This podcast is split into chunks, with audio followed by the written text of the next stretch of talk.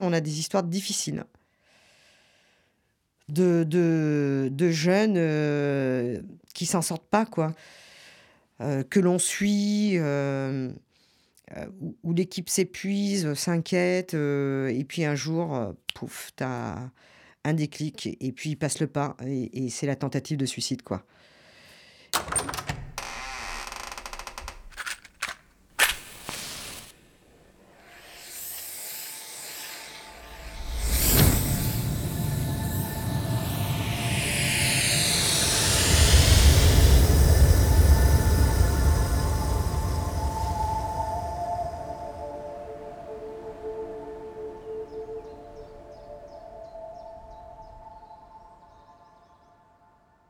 Nos filters. Corinne Thor. Il s'est explosé la tête contre une vitre.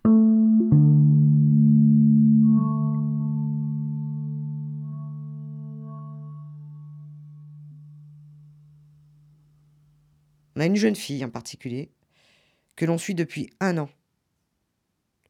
On n'a jamais réussi à la sortir, et pourtant avec un accompagnement en santé mentale, tu vois. Enfin, elle n'a jamais voulu quoi que ce soit. Et les jeunes filles, notre problème, c'est que, bon, très probablement victimes de traite, hein, euh, on n'arrive pas à les faire parler. Tu vois, on n'arrive pas. c'est- un travail de long cours. C'est super compliqué. Elles, ne veulent même pas demander l'asile d'ailleurs. Et, et du coup, c'est là où on comprend que c'est très probablement des victimes de traite. Parce que demander l'asile, ça veut dire qu'elles sortent du réseau, euh, du réseau où elles doivent payer quelque chose. Euh, voilà, c'est pour rembourser la dette. Euh, et parfois, euh, la dette, c'est que tu as un membre de la famille qui est kidnappé dans le pays d'origine, quoi. Et elles doivent continuer à se prostituer pour. Donc on essaie de les sortir de ça, si tu veux, et on n'y arrive pas, quoi. Et elle a fait une tentative de suicide. Bon, elle n'est pas décédée, mais on l'a perdue. C'est-à-dire que on n'arrive pas à faire hospitaliser ces gamins. C'est-à-dire qu'en gros, on nous les renvoie en disant mais ils vont bien, hein. Et, et là, c'est fou, quoi. Et cette gamine, euh, bah, ces derniers temps, en période Covid, ça a été catastrophique. Et en plus, elle a été malade. Donc on l'a, on l'a, on a réussi à la référer dans un centre de desserrement. Elle est restée bien plus longtemps dans le centre de desserrement que la normale, puisque c'est 14 jours normalement, parce qu'on savait plus quoi faire avec elle, si tu veux. Et puis, euh, bah, elle a disparu. Voilà, du jour au lendemain. Là, c'est un échec total. On n'a jamais réussi à la à l'accompagner et à, et et à la rendre mieux, quoi. On avait réussi à la convaincre de venir en suivi psy euh, plusieurs fois par semaine. Ça a pris des mois pour qu'elle accepte ça, tu vois. Et il y avait un travail qui commençait à s'accrocher, quoi. Donc voilà, il y a des moments, on n'y arrive pas. Et je, il faut accepter qu'on n'y arrive, que l'on ne parvienne pas à, sauver euh, des gamins comme ça. On n'arrive pas à les faire hospitaliser. Je pense que d'abord le système euh, hospitalier français est quand même en souffrance. Il faut aussi l'entendre. hein. Tu vois, enfin on l'a bien vu pendant le Covid, quoi. Comme il n'y a pas les moyens humains, qu'il n'y a pas les moyens financiers, bah, c'est facile, en fait, de faire en sorte finalement que la population qui officiellement n'a pas accès aux soins euh, soit rejetée de ce dispositif-là. Voilà, c'est, tout bête, c'est inacceptable.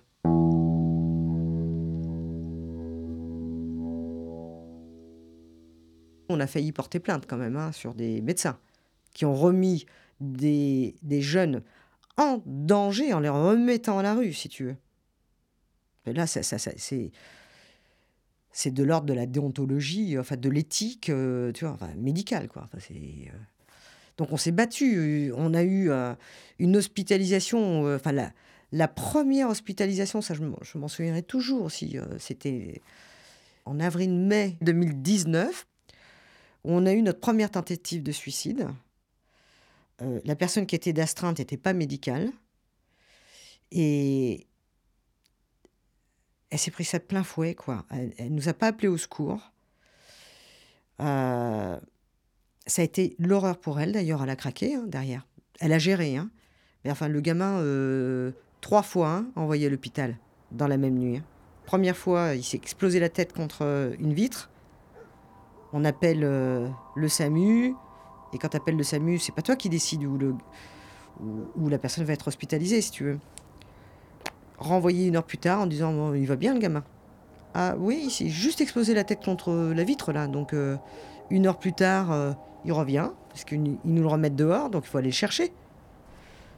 Tu vois, ça se passe la nuit en plus, donc euh, on le récupère. Il refait le même plan une heure plus tard. Il se réexplose la tête contre un mur. On rappelle les pompiers. Il est renvoyé dans le même hôpital. Il nous le renvoie. Et la troisième fois, il a, failli sauter du troisième étage, quoi. Et ça a été in extremis. On n'était tellement pas serein, si tu veux, qu'on avait laissé la porte de la chambre, de sa chambre, ouverte. On avait mis, avait mis le veilleur de nuit devant la porte sur la chaise pour le surveiller toute la nuit. Et c'est comme ça qu'il n'a pas pu sauter du troisième étage. Eh bien, on s'est battu pendant des jours pour que l'hôpital ne le remette pas dehors. Et tu sais pourquoi ils l'ont gardé pendant une semaine simplement? Eh bien, il y a un médecin qui a entendu que l'équipe euh, médicale d'MSF est en souffrance. Donc on va le garder pendant une semaine, le temps qu'il récupère. C'est hallucinant d'entendre un truc pareil, quoi. C'était pas l'é- l'équipe médicale qui était en souffrance. Mais ils n'ont pas vu euh, l'état de santé du gamin, quoi. Ils n'en ont pas tenu compte. C'est dingue, hein Dans le prochain épisode, tu, tu vois, en période Covid, euh, des gamins en hébergement d'urgence dans des hôtels, tu leur dis euh, du jour au lendemain, tu bouges plus, t'as plus de cours de français, t'as plus d'associations qui viennent t'aider, tu vas pas faire le con dehors, là, jouer au foot. Tu restes dans ta chambre. Ça a été chaud patate.